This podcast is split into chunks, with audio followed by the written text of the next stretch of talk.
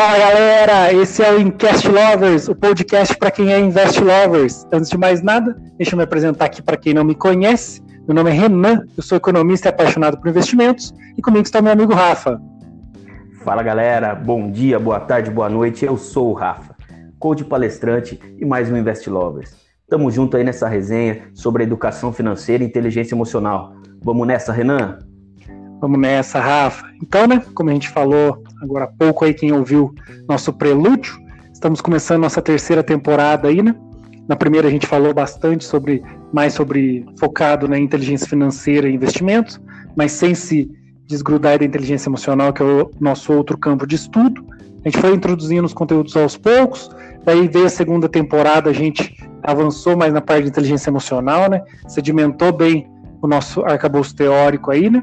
A gente encerrou a terceira, a, a, primeira temporada, falando ali sobre renda fixa. Quem não sabe, a gente sempre recomenda que volte. Aliás, a gente recomenda que, que assista no intensivão, né, a primeira e a segunda temporada, que é ali o que a gente usa de, de referência, né, para tudo que a gente produz. É o que a gente vai usar de muita referência na terceira temporada, por isso que ela é tão essencial, né? E como eu falei, a gente, a gente terminou falando bastante sobre renda fixa, é, até um pouquinho sobre tesouro direto aí, né?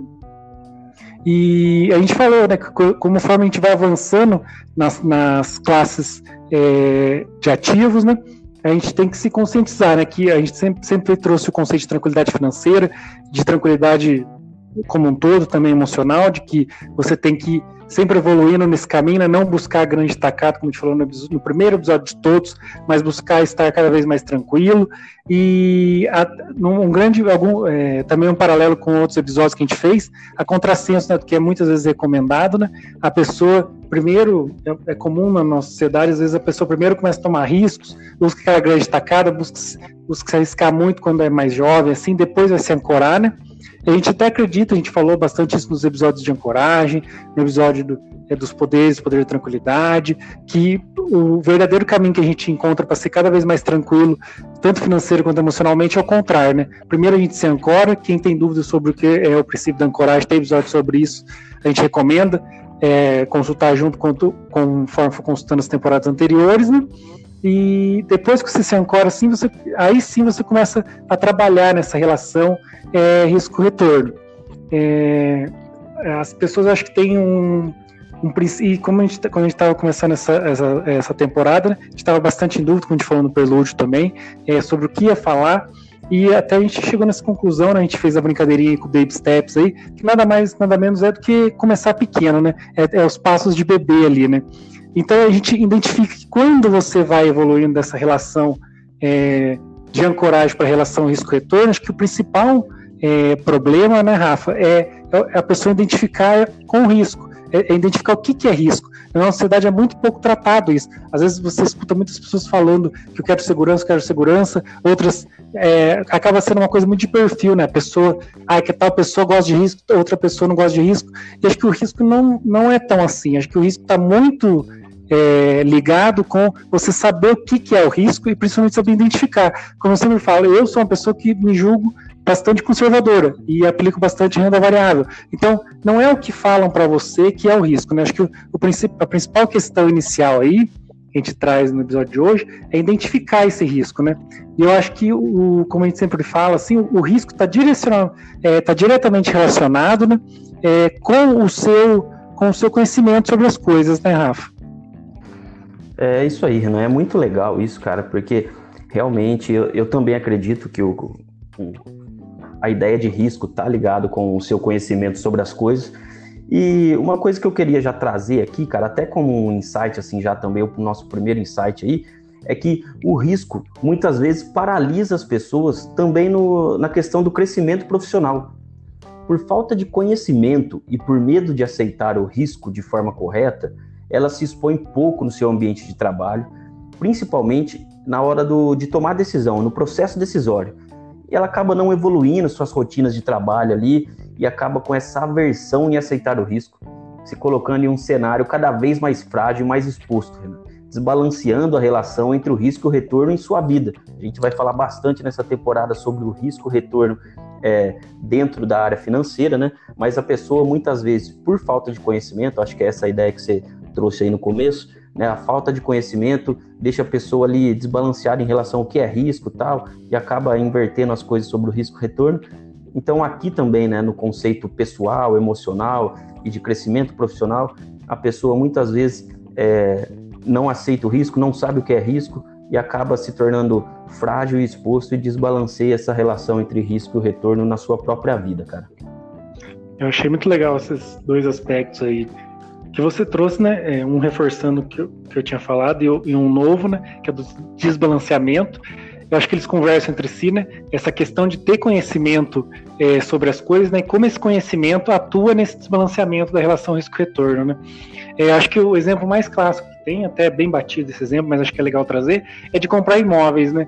É, na, na, mente do, do, brasileiro, principalmente, ainda mais a gente que passou por processo inflacionário e tudo, comprar imóvel é uma coisa muito segura. Porque desde criança a gente convive com esse conceito de comprar imóvel. A gente ouve nas reuniões de família algum familiar ou até nossos pais falando: ah, eu queria comprar um imóvel, ou eu comprei um imóvel, eu demorou para eu ter um imóvel, eu tive um imóvel cedo. Então a gente está sempre é, uma decisão financeira que é muito embutida na gente, é a decisão de comprar imóvel.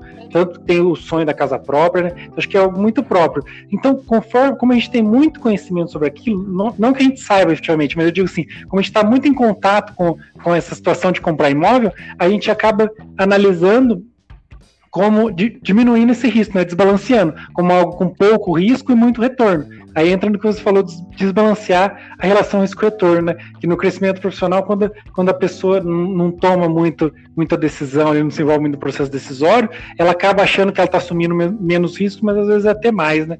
É, outra coisa que a gente vê também, faz, trazendo outro paralelo, como sempre falo, acho que um dos episódios mais importantes é, para a gente é o primeiro, que é a fala da grande tacada, né? Brasil é um país que ele é muito subdesenvolvido, né? Então as pessoas elas estão acostumadas a ter uma vida mais restrita, ter, por ser um país é, efetivamente assim, digamos, pobre, né?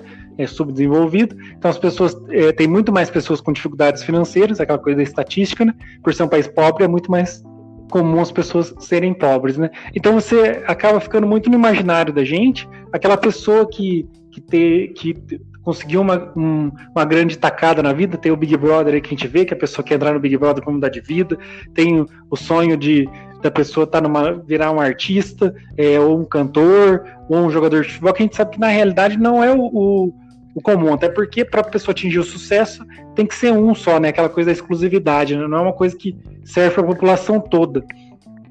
Então a gente a, e muitas vezes a gente vê que por ter esses exemplos assim compartilhados num país subdesenvolvido, de pessoa que entrou no, no, no Big Brother, da pessoa que tá que, que era pobre e alcançou o sucesso sendo cantor, tá na novela, a gente vê que muitas vezes a pessoa ela não vê o risco que está embutido nessa relação, né? E ela acha às vezes muito que é muito mais crível ela ela adquirir tranquilidade financeira sendo um jogador, sendo um jogador de futebol, ou sendo um, um ator, atriz de novela, assim, do que propriamente é, cursando uma faculdade ou empreendendo alguma coisa. É, então, assim, a é que, que, nem a gente começou falando, né? a percepção sobre o risco muitas vezes é distorcida. Você não consegue é, é ter essa, essa relação risco-retorno bem é, delineada, né?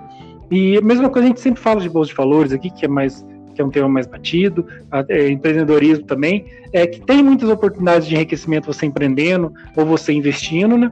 É, e até você é muito mais tranquilo financeiramente do que você trilhando outros caminhos que a priori parecem ser menos arriscados, mas por falta de conhecimento, né, as pessoas veem uma relação é, risco-retorno ao contrário dos outros exemplos que eu dei do imóvel ou de uma carreira mais arriscada, ela vê muito mais desbalanceada para o lado do risco ela, como é um ambiente muito desconhecido para ela empreender ou investir em algum instrumento mais sofisticado, ela acha que tem muito mais risco do que retorno. Assim como ela faz o contrário nos outros exemplos que a gente deu, né?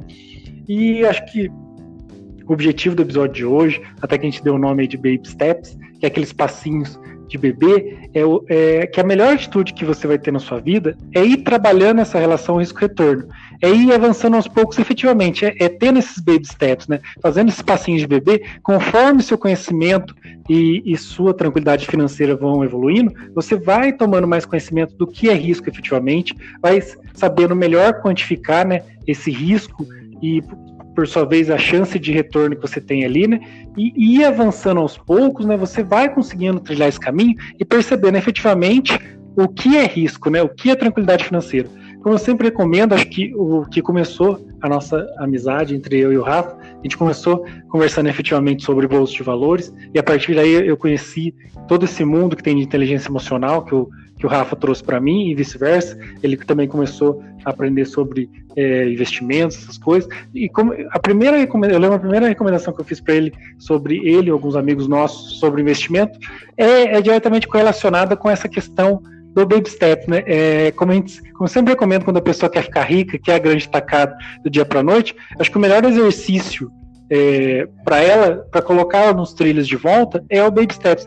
É, por exemplo, se a pessoa quer investir em criptomoeda, quer investir em ações e tem medo ou não sabe o que é, eu sempre falo, coloca 100 reais, coloca 200 reais, uma ação, compra uma ação que seja, até eu, eu brinquei com o Rafa dele comprar uma ação e acompanhar. Veja como é que varia, quanto varia, é, como funciona o operacional, né? Receba o primeiro dividendo. É, então, assim, conforme você vai tomando é, vai entrando, começando muito pequeno, você vai começando a ter uma experiência mais, a, você começa a saber o que era aquele risco, né? Identificar o que aquele, o que, que é efetivamente o risco e, por sua vez, qual é o retorno, qual é a relação risco-retorno, a balancear ela de forma correta, porque muitas vezes essa relação é totalmente desbalanceada, né, Rafa? É isso aí, Renan. E é, foi muito importante, cara, você usar esse conceito do baby steps, porque foi realmente o que você me falou foi a estratégia aí que você usou para falar comigo, né? Quando a gente se conheceu e começou a conversar sobre ações.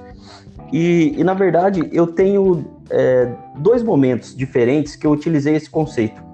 Primeiro, cara, quando eu contratei lá um coach financeiro. Lá atrás, eu ainda nem te conhecia, eu estava me endividando e não sabia nada de finanças. Os primeiros passos foi identificar onde eu gastava meu dinheiro e onde eu podia economizar. Aí o passo seguinte, né, dentro desse conceito, baby steps, passinho de bebês, foi começar a aprender os investimentos e os conceitos dentro da renda fixa. E depois de consolidar isso, é, consolidar esse conhecimento da renda fixa, surgiu o interesse da renda variável. E aí, né, que a gente se conheceu, tal, começou a trocar ideias sobre isso e novamente utilizei esse conceito do baby steps, mesmo que sem saber, né, do, desse conceito na hora, mas foi o que você me indicou Comecei conversando com você, nosso amigo Fábio, depois assisti seus vídeos e dicas no Instagram, no YouTube, além de conversar com outros amigos nossos ali do serviço e tal, e ler outros materiais. E aí, finalmente, eu decidi que iria investir em ações. E dentro desse conceito do, do Baby Steps, do que você me falou, decidi começar com valores pequenos, de 100 a 200 reais. E, cara, eu lembro até hoje o dia que foi isso, né? Até vamos. A gente tava ali no trampo, tomando um café e tal.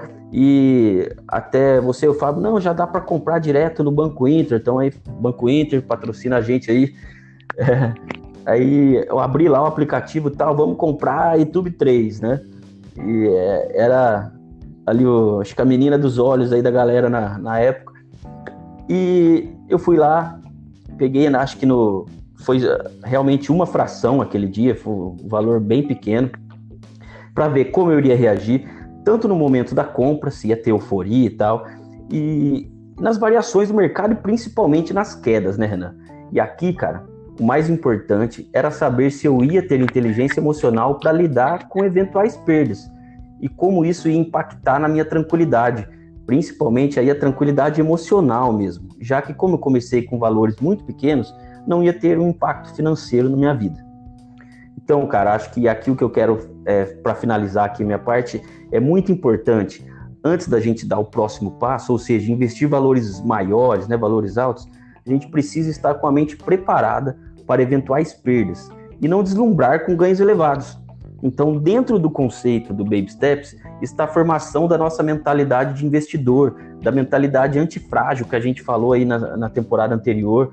Então, eu acho que realmente esse conceito do Baby Steps é uma estratégia muito interessante para quem quer começar e aí para renda variável e mesmo na renda fixa para dar os primeiros passos realmente, né? É, é, assim como você falou, assim como na, na renda variável, com ações, acho que o mesmo vale para FIIs também, instrumentos financeiros. Acho que isso é, não vale só nessa seara, é muito importante também, como você falou, para o crescimento profissional, para empreender.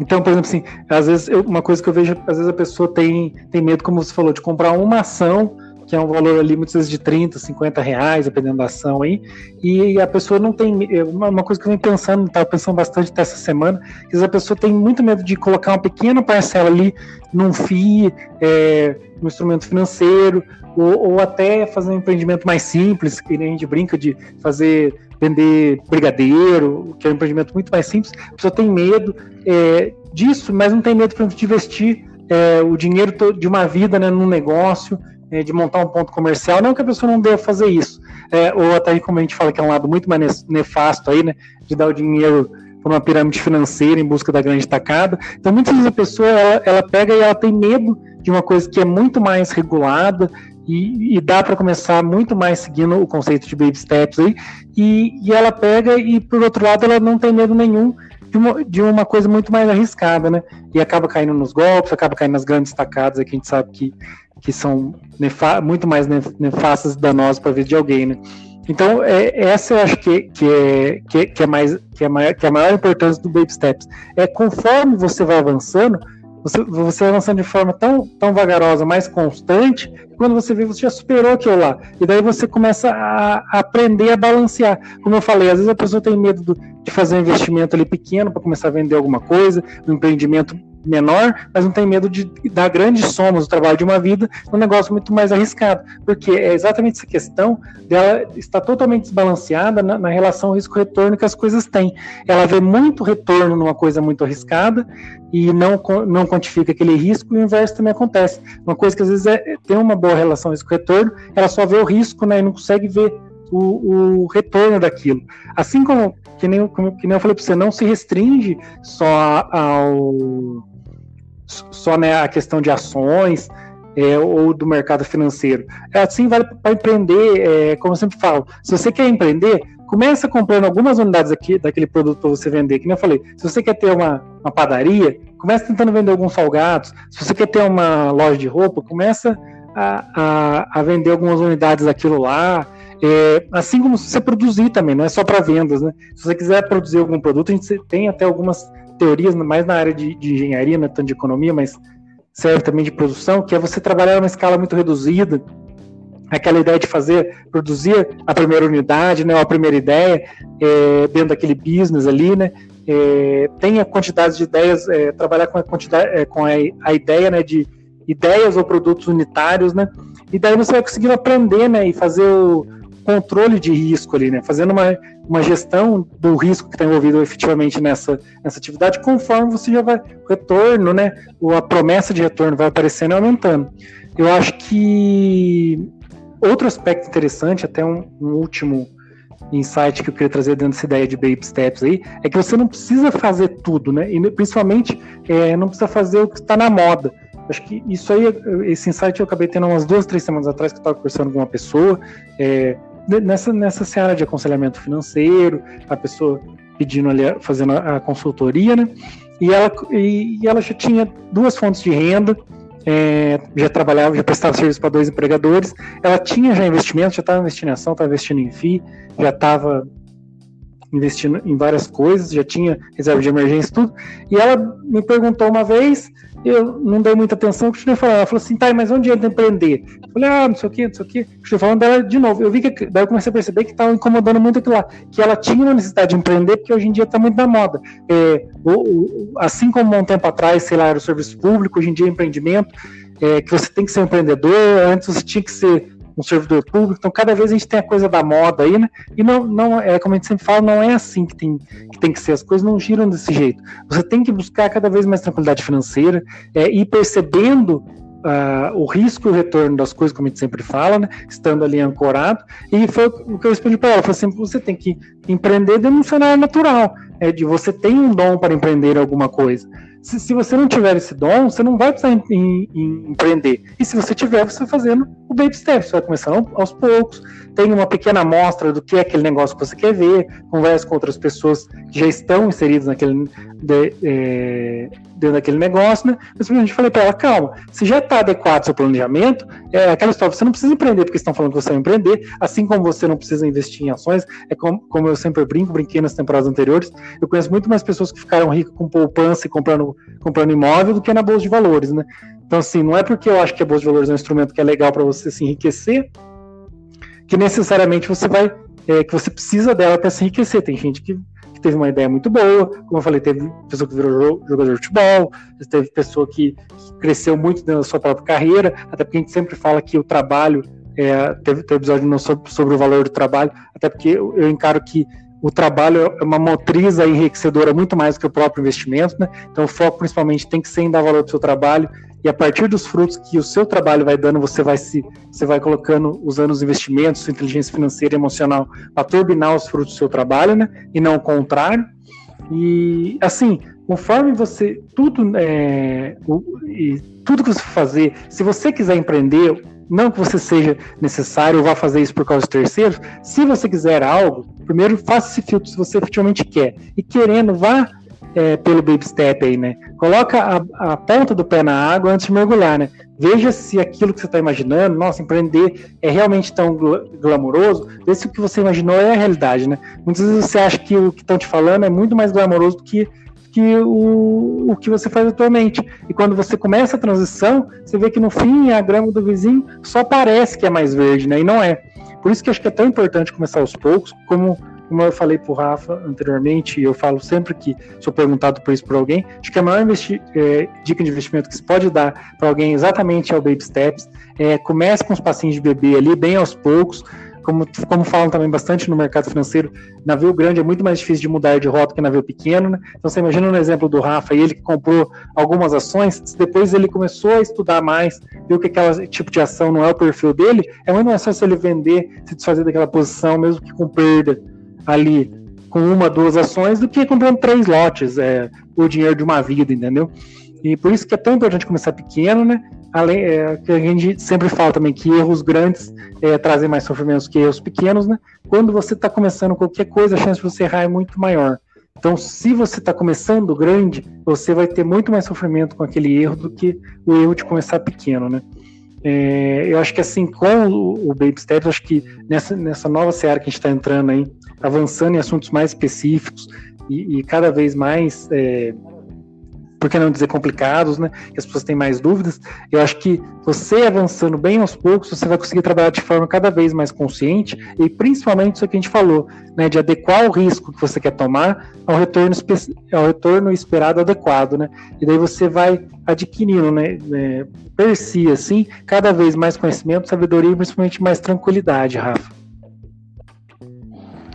Isso aí, Renan. Eu acho que a gente conseguiu passar né, a, no, a nossa ideia, como o Baby Step é importante e como que através dele, é, é isso que você falou, se a, se a gente cometer um erro, o erro vai ser pequeno, é muito mais fácil corrigir, isso vai gerar menos desgaste emocional, também vai gerar é, uma perda financeira menor, e através dele, com os passinhos de bebê, aos pouquinhos você vai evoluindo, vai adquirindo mais conhecimento e assim você vai evoluindo na sua vida, tanto financeira quanto aí todas as áreas da vida, né, cara?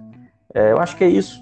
A gente quer agradecer aí você que esperou a gente começar essa terceira temporada, você que acompanhou a gente na primeira, na segunda temporada, você que está chegando agora, nosso muito obrigado. É, acompanhe aí as nossas redes sociais, tem bastante conteúdo lá também. No Instagram estou como rafaelfrancato.cult, nas demais redes como Rafael Francato Assunção. É, agora o Renan vai dar as redes dele aí. E valeu, Renan, por mais esse episódio. Tamo junto, valeu. Valeu, Rafa. Não esquecendo também, galera, o Rafa também tem um podcast, quem puder acompanhar lá, né, Rafa? São pequenas pílulas é aí de aí. inteligência emocional, é o Power Mindset. Eu recomendo e acompanho. Acompanhe, é, recomendo que vocês acompanhem também, principalmente porque ele conversa muito com vários episódios nossos, principalmente na temporada passada. E acho que é muito, muito legal. Como eu falo das minhas redes, eu falo do Rafa, as deles são coisas mais técnicas, é de forma mais objetiva. Aqui a gente faz um. É, é, você imagina que é um, um grande. Um, são é, vários rios aí, né? Que desaguam no, no oceano aí, que é o nosso podcast, que a gente conflui tudo para o nosso podcast, né? E as minhas redes, como, como o Rafa falou as deles, falando as minhas aqui, são todos Invest Lovers. No YouTube é, Invest Lovers, lá tem mais análise de empresas, que é o que eu mais gosto. No Instagram também trago, trago mais os cards ali, alguns insights de inteligência financeira, também invest.lovers, e no Twitter invest underline lovers. É isso aí, agradecer a todos que estão com a gente nessa terceira temporada. Um abração a todos.